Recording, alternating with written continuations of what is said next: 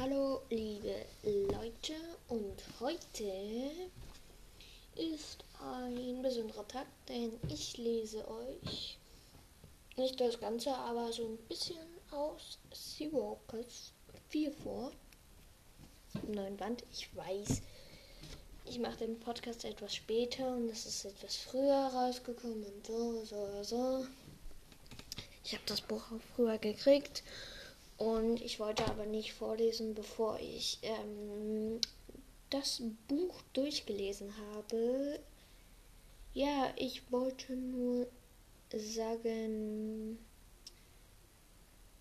dass ich ähm, letzte Folge einen Fehler gemacht habe, denn ich habe zwei Folgen in eine gepackt und ich dachte, das wäre die erste Folge, aber es ist die erste und die zweite. Es tut mir leid, ich habe da einen technischen Fehler, aber ihr wisst ja, das waren die ersten zwei Folgen, sage ich jetzt mal. Und ähm, ja, deswegen wird das ja bisschen war das ein bisschen doof und ihr habt euch vielleicht gewundert, aber ich bringe, ich habe ja an genau dem gleichen Tag noch eine rausgebracht. Also ich bringe noch eine raus. Ich nehme die ja gerade auf. Ähm, ja. Und wir haben schon wieder fast zwei Minuten, obwohl ich euch noch sagen werde, übermorgen. Heute ist ja der welches heute? Oh Mann, wie peinlich. Heute ist der. Nimmt das eigentlich noch auf? Ähm. Sorry, Leute. Ähm, ja. Es nimmt noch auf. Und jetzt. Heute ist der 17.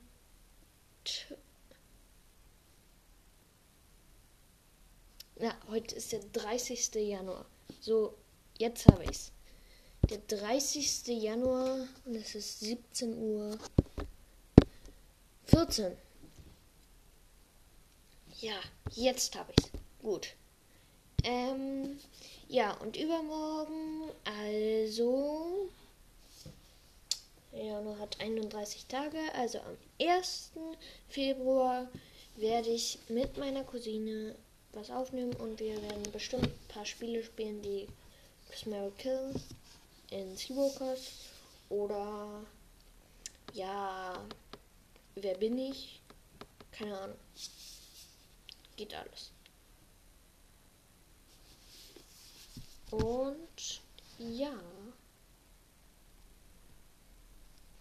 dann werde ich mal anfangen. Jetzt wird das peinlich. Ich muss die Stelle suchen. Ähm, Zweites Kapitel, zweites Kapitel, Ader. Kämpfen wie ein Igelfisch. Das Thema dieser illegalen Heilkämpfe ließ mir keine Ruhe. Und ich dachte oft daran, was Mr. Garcia versprochen hatte. Lydia Lennox Gedanken zu sondieren, um herauszufinden, was sie über was sie darüber wusste und von vor allem, ob sie mich als Hai erkannt hatte und wirklich hätte sterben lassen. Besser wir hielten diesen Plan vorerst geheim. He, warum schlingst du denn das Frühstück in dich hinein, als hättest du drei Tage gehungert? fragte Shari verblüfft. Das ist nicht gesund, so schnell zu essen, ermahnte mich Jasper. Ich werde es überleben, meinte ich nur und brachte meinen Teller weg und marschierte in die Verwandlungsarena, wo wir gleich unsere erste Stunde hatten. Würde, äh, würden. Ich wusste, dass Mr. Garcia immer vor uns dort war und dass war meine Chance. Allein mit ihm zu reden. Er lächelte, als er mich reinkommen sah. Na, Tiago, hast du schon, hast du dich schon von der Carmen-Aktion erholt? Unser Lehrer war ein Delfinwandler, der mir erstaunlich ähnlich sah. Wir waren beide schlank und groß, auch die braune Haut und die schwarzen Haare hatten wir gemeinsam. Hab ich. Aber darum geht's mir gerade nicht, sondern um diese fiesen Haikämpfe. Das ist schnell. Äh, das sagte ich schnell und erzählte ihm von meinem Gespräch mit Steph. Oder Stave, keine Ahnung, wie es ausspricht. Ich sag auf jeden Fall Steph. Guter Plan. Mr. Garcia nickte und blickte sich um senk und senkte die Stimme. Du wirst wahrscheinlich wissen wollen, wann ich versuche, die Lennox zu sondieren. Schweigend nickte ich. Ich habe am Montagnachmittag einen Termin mit ihr. In Miami. Angeblich, angeblich, um über Ellas Leistung zu reden. Sobald schon. Mein Herz trommel, legte ein Trommelwirbel ein. Aber das wird gefährlich. Können Sie irgendjemand mitnehmen, der Sie schützt, wenn etwas schief geht? Miss White hätte ihn verteidigen können. Aber wir wussten nicht einmal, wo sie war. Jack kommt mit, also keine Sorge, sagte Fran Garcia. Okay, brachte ich heraus. Doch ich machte mir ein wenig Sorgen. Jack Clearwater war kein Kämpfer. Konnte er im Notfall wirklich helfen? Nach, nach und nach trudelten die anderen ein, und ich setzte mich auf einen der wasserfesten Stühle. In der Mitte, als sei alles wie sonst. Jasper und Charlie setzten sich neben mich. Und ich merkte, dass ich allmählich ruhiger wurde. Natürlich war das heiße Thema in der Verwandlungsstunde der Hammerheit Zwischenfall. Enya hat es genau richtig gemacht. Sie hat erst kurz nach Carmen geschaut, dann den Alarm ausgelöst ups, ähm, und sich anschließend um ihre Mitbewohnerin gekümmert. In der Menschenwelt sollte man eben sollte man es ebenso machen, sagte Mr. Garcias. Warum ist das so warum ist das so wichtig? Ella weiß es doch sicher. Ella in erster Gestalt, blond, mit grünen Augen, in zweiter Gestalt Tigerblüte, lackierte sich gerade mit voller Konzentration die Fingernägel. Aber anscheinend hatte sie trotzdem zugehört, weil die Helfer ein paar Minuten brauchen, bis sie da sein können, antwortete sie, ohne aufzuschauen, und pustete einen grellpinken Nagel trocken. Genau, sagte unser Verwandlungslehrer. Wieso klingt der Alarm eigentlich so seltsam? Manchmal tief, manchmal hoch, wagte ich zu fragen. Sofort schossen die Arme von Blue, Shari und Mara in, die, in zweiter Gestalt Seku in die Höhe.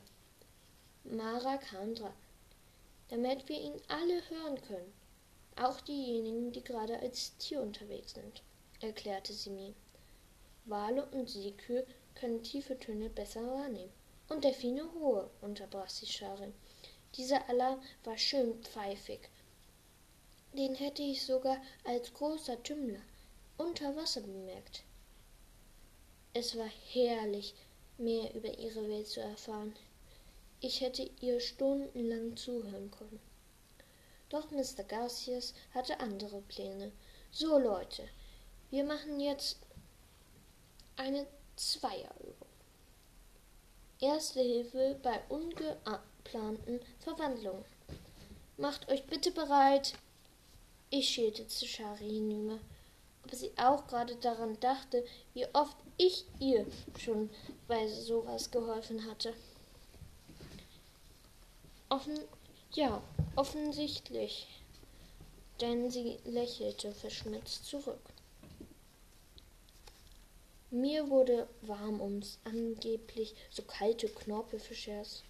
Thiago, du übst mit, begann Mr. Garcias, und ich hielt die Luft an.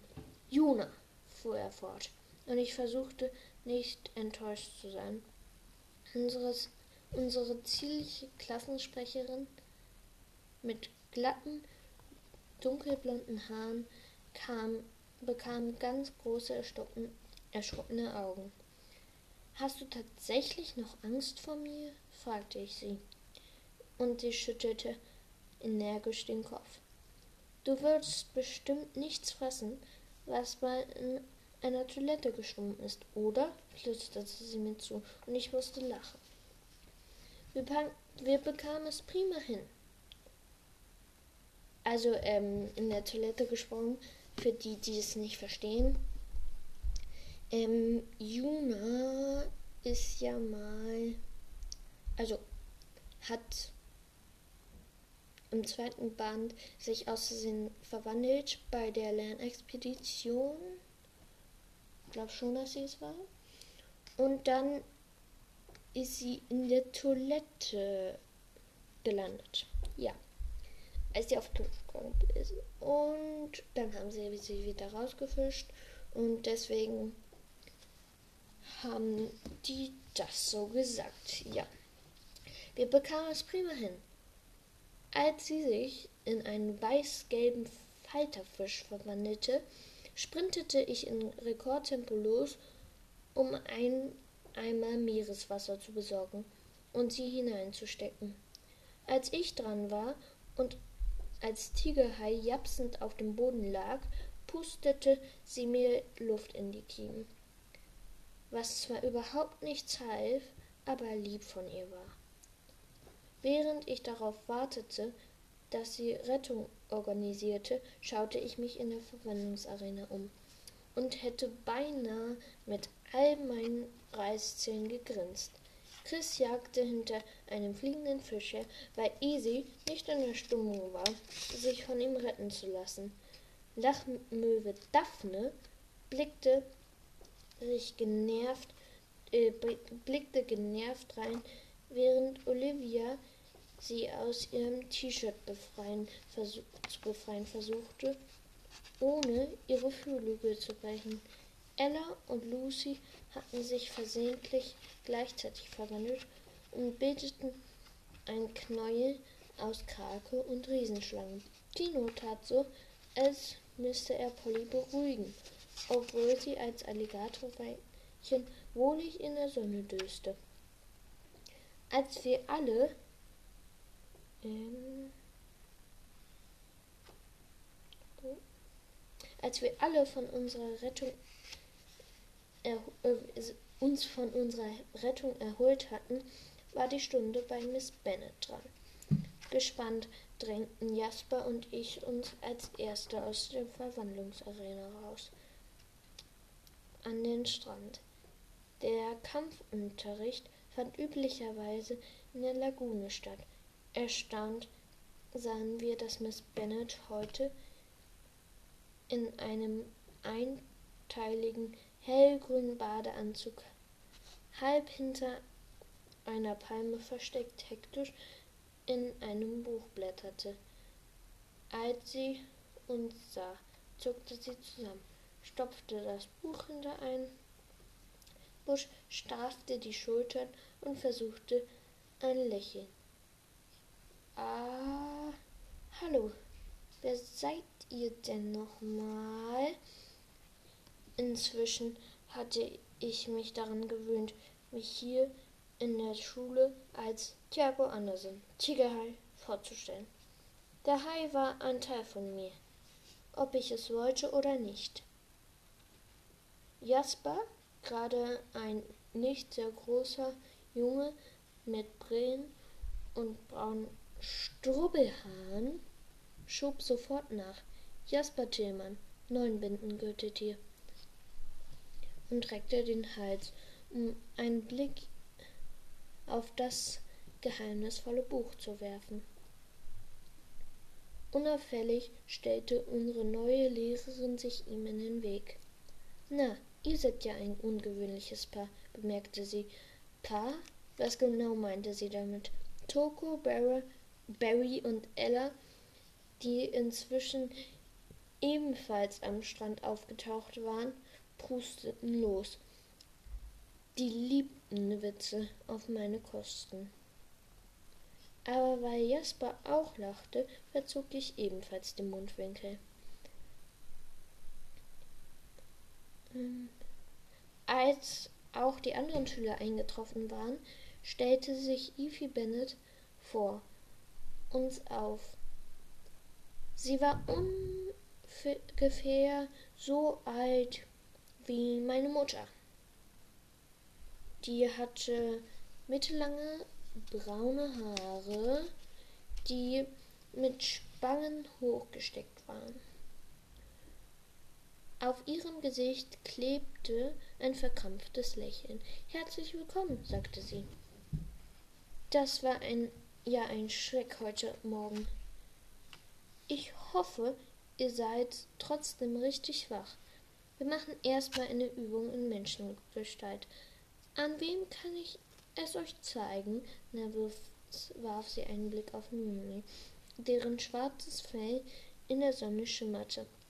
An mir, schlug unsere, unser Panthermädchen fröhlich vor, erhob sich und wetzte ihre Krallen an der nächsten Palme.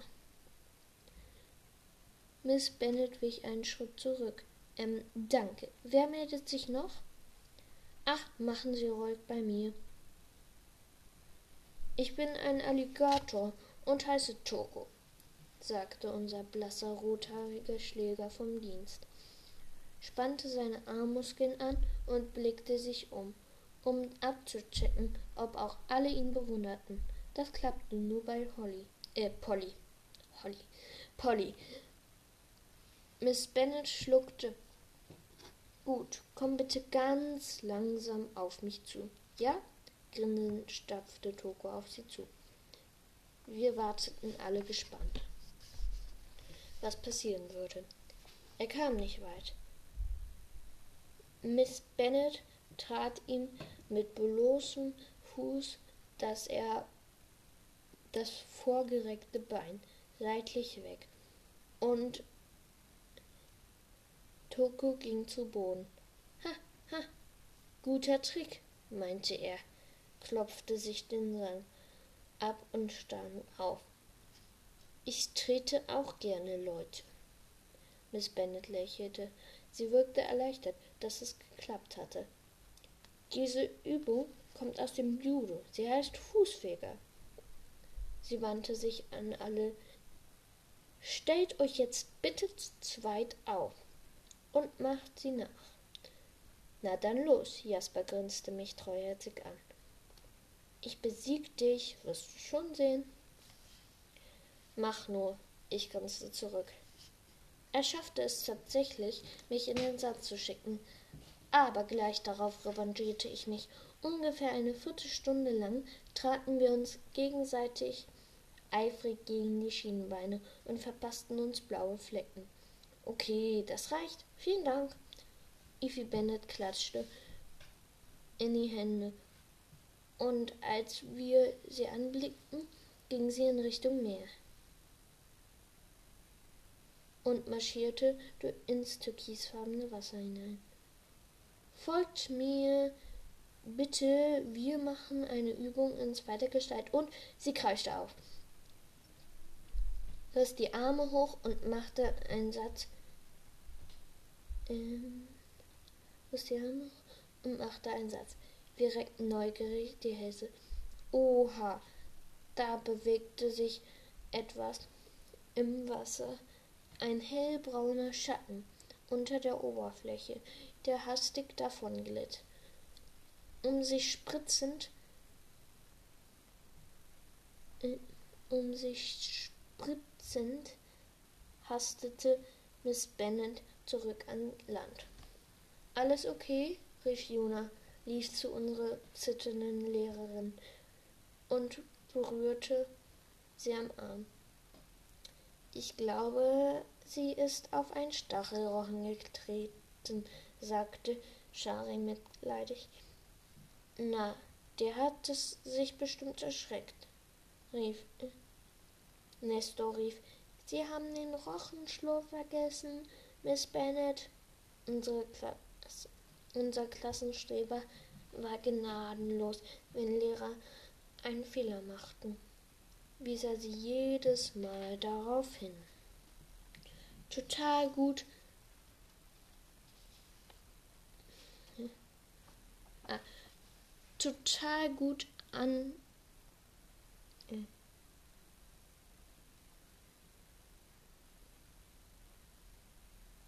kam total gut an bei den Schülern. Jedenfalls Finny drückte Shari ihre Sonnenbrille in die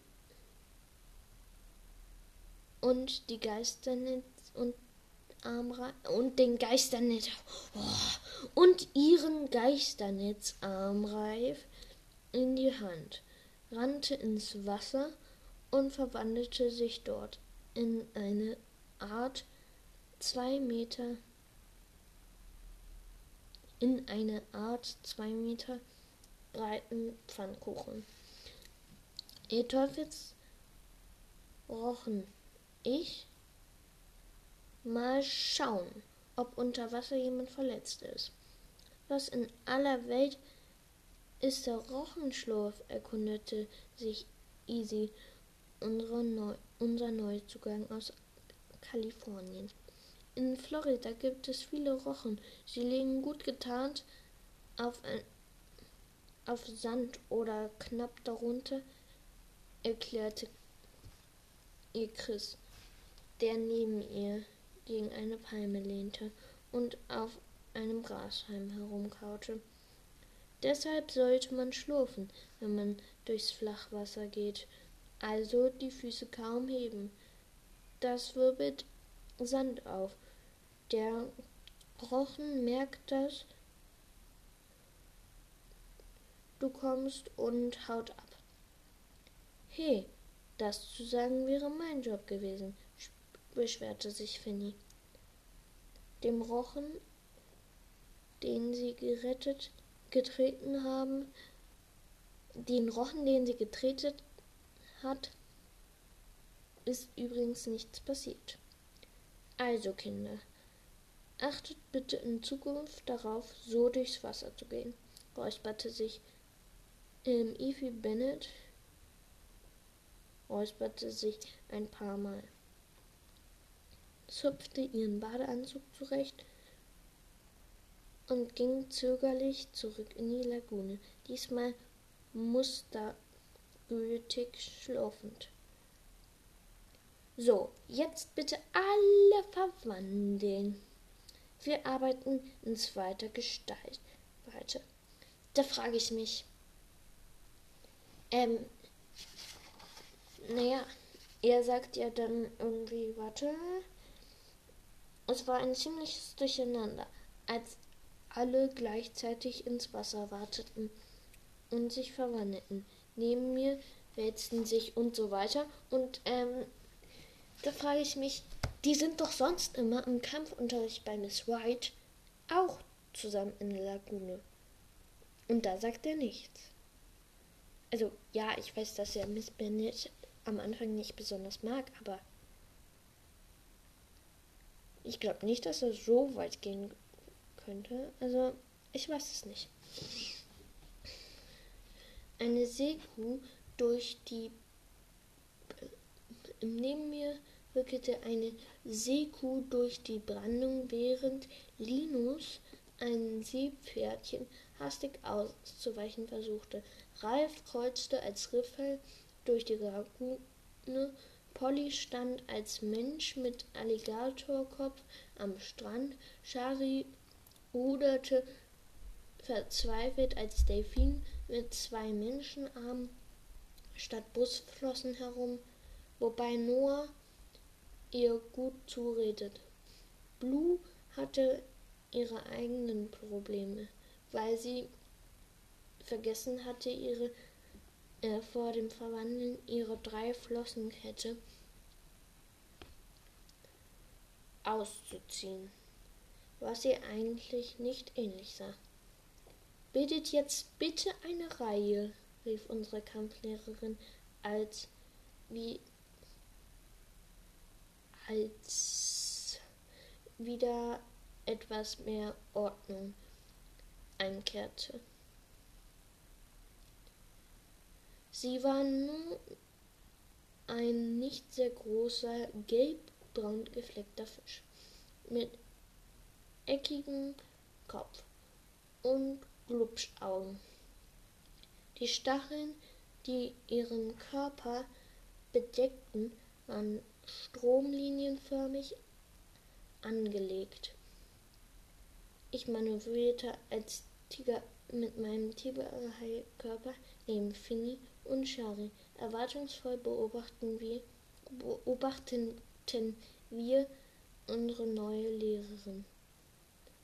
Niemand bewegte eine Flosse oder schwatzte von Kopf zu Kopf, weil wir alle sehr gespannt waren. Aber nicht, weil wir darauf warten, was Miss Bennet sagen wollte, sondern ob sie merken würde, dass Nock sich gerade von hinten an sie heranpirschte. So würdet ihr jetzt bitte, begann sie. Nox stupste den Igelfisch von hinten kräftig mit dem Schnabel an. Unsere neue Lehrerin quiekte auf und begann panisch am Wasser zu, Wasser zu schlucken und blähte sich zu einem weiß hellbraunen Stachelball auf, an dem hier und da winzige wirken, winzig wirkende Flossen hingen. Ich weiß, es war nicht sehr nett, schließlich konnte sie nichts dafür, aber sie sah einfach putzig aus. Ja. ja. Ähm, wir applaudierten, so gut man mit Flossen, so gut man das mit Flossen kann. Danach war die Stunde zu Ende. Effie Bennett hastete völlig aufgelöst zu ihrer Hütte. Dabei vergaß sie, das hinter der Palme versteckte Buch mitzunehmen. Neugierig schaute, schauten Jasper, Shari und ich uns an und ähm, es war ein Exemplar Judo für Dummies. Ähm, ja, und oha, fast 30 Minuten. Krass, so eine lange Folge hatte ich noch nie. Und ja, da würde ich mal sagen, tschüss.